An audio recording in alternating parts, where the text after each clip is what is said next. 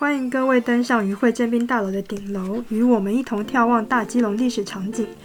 呃，我是这次的策展统筹方宇，然后在我对面的呢是这次文史合作的 Mike。大家好，我是 Mike。Mike，我们这次展览的任务其实蛮艰巨的，我我个人觉得蛮艰巨的。我觉得，我觉得你你的你的角色在这次的展览里面比较像是一个向导。对，我个人我个人是这么认为，因为其实第一次接到这样子的展览任务，是一个怎么讲？就是走到渔会征兵大楼，然后看出去的这片海，我们要为这片海说一个故事。对，因为这片海的重要性，其实很多人不知道，因为大部分人看海的时候，其实就是看海的美景。但是我们其实是要讲这个海的，在过去历史上面它曾经发生过的事情，所以我们要怎么样把这件事情、这些事情，嗯，丰富而且有趣的说出来，是一件困难的事情。所以我们大概来回讨论了，大概挑了三个时间点哦，一个是十七世纪、十九世纪跟二十世纪。我们先来聊聊十七世纪好了。十七世纪的这片海大概发生了什么事情？其实我觉得。十七世纪啊，离我们现在这个生活真的是非常遥远的。就是有的时候我们都没有办法去想象，比如说像，比如说我爸那一代，他们过什么样子的生活。就是更何况，就是我们现在要去想象一个，就是三百多快要四百年前的一个状况。那因为西班牙，其实我去过几次，然后再加上我之前有去朝圣的经验，所以其实有的时候我对于西班牙那个年代啊，我觉得也是。还蛮还蛮向往的，因为其实我以前也不太清楚，就是说哦，原来基隆有西班牙这一段就是历史。对，那我自己去国外一趟回来之后，那西班牙去了好多次之后，才发现说哦，原来西班牙曾经在基隆有就是有留下了一些东西，虽然有些已经看不到，或者是还在地底下。对，那我觉得这些就会让我一些就多了一些很多的想象，因为有的时候去呃西班牙的时候啊，好像。我自己对于西班牙的一些回忆就是哦，阳光，然后就是很热情这样子。对，那当然相较于就是对于基隆的一些就是印象，感觉就是下雨就是阴雨的，就感觉现在把西班牙跟基隆是联想起来的时候，就会觉得说哦，好像在和平岛这边突然是是一个很阳光的一个一座小岛。对，那我自己会觉得说，嗯，我自己更应该说，我更好奇的就是说，当时这些西班牙人啊，他们。在和平岛上面会过的是什么样子的生活？比如说，他们现在我们有所谓的圣萨瓦多城，然后也有就是我们最近挖到的这个诸神教堂的遗址。对，那这些到底就是呃表示了就是过去的生活的哪一些部分？那当然，我想最明显的就是一个代表是军事，一个代表是宗教。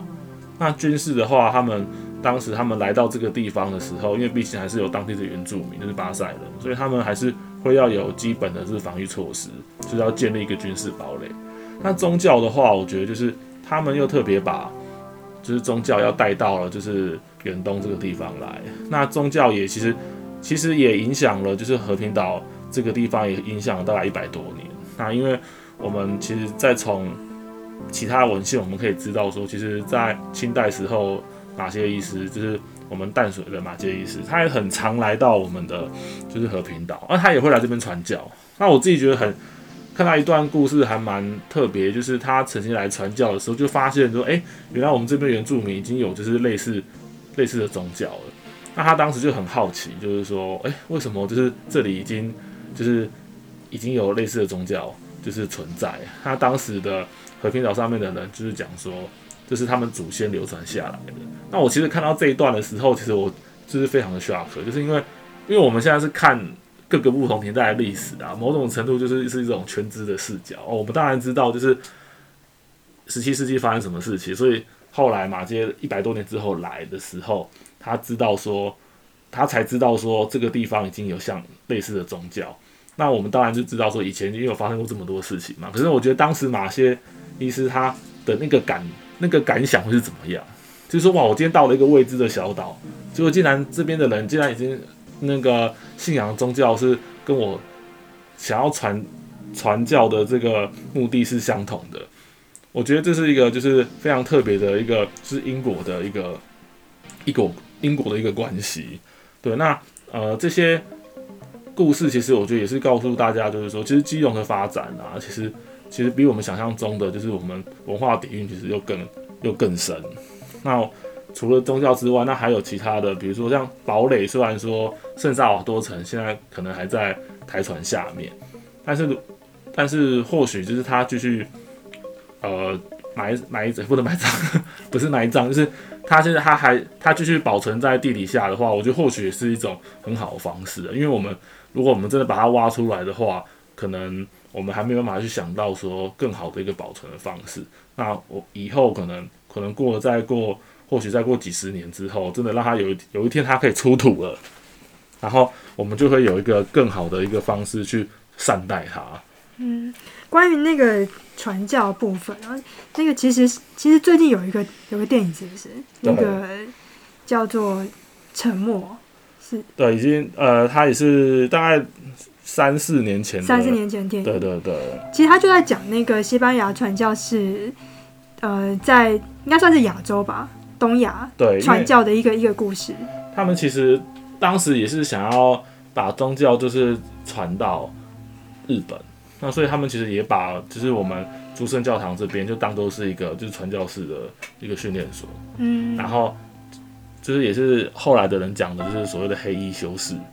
对，那。他们就会在这边想要就是哦训练这些修士的，想办法偷渡到日本这边，然后去传教。对，那我觉得是对于就是这一段历史有兴趣的话，就可以去找那个当时的，应该是三四年前的电影去可以了解一下，就是那个那个年代他们可以愿意为了宗教，然后做出这种牺牺牲奉献的这些故事。那如果对于这一段呃历史有兴趣的话，也可以到平阴路，就是和平岛平阴路的诸圣教堂考古遗址去看实际我们挖掘出来的一个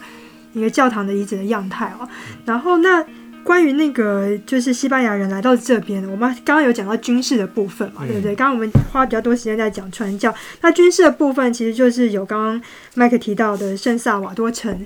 跟跟，其实我们在另外一个天王板上面也有写到，它其实除了圣萨瓦多城以外，它还有建立几个小碉堡。嗯、那圣萨瓦多城呢，其实在日本时代，它已经对这个城已经有一些考古的动作，所以在我们的那个板子上面有将当时一九三六年呃台湾日日新报报道的这个考古计划呈现出来哦。小麦跟跟我们讲一下这个大堡垒跟这几个小堡垒之间的那个关系吗？因为这个当时日本人他们做的这个和平岛圣萨瓦多城的遗址挖掘，其实是因为当时他们主港建主港计划的推动，那他们要在和平岛上面要建立就是呃新的造船的区域，所以他们其实那时候是已经准备要把这个遗址都要把它推掉了。那那时候就他们就赶快找了就是当时的学者，就是赶快来到这边去做一些记录。所以其实有一些照片有留下来，就是当时的。当时考古团队就是有留下这些照片，那其实也可以从那些这些照片可以看到，就是说他当时是用石头砌成的，那它的高度其实也是也是还蛮高的。那所以我觉得，呃，当当然当时他们只有对就是圣萨瓦多城的本体去做，呃，去做这个挖掘。那另外三个小的堡垒，我在想有可能有可能是。在那个年代，其实早就已经就已经消失了，所以当时就没有留下特别的记录。所以，呃，我觉得他们有这三个小堡垒啊，它就是两个在山上，然后一个是在我们和平桥头的那个附那个附近。我觉得这也是表示说，他们其实对于这个和平岛的军事的掌控啊，他们其实是非常的重视的。防守就是真的会有敌人从另外一个方向进来。那如果各位对这部分呢，想要了解更多，或是想要有一些画面的话，其实我们旁边有呃有引用，就是绘本，一个是佩德罗的项链，还有和爸爸的小旅行，这两本绘本呢，都用图文的方式，将十七世纪那个遥远的年代，可能在这个岛上发生的事情，这片海域上面发生的事情，很生动的描绘出来。那各位如果有兴趣的话呢，也可以看看这两本绘本。那我们十七世纪的部分先到这里到了段落，下一个呢，我们就要讲到十九世纪这片海域上发生的事情了。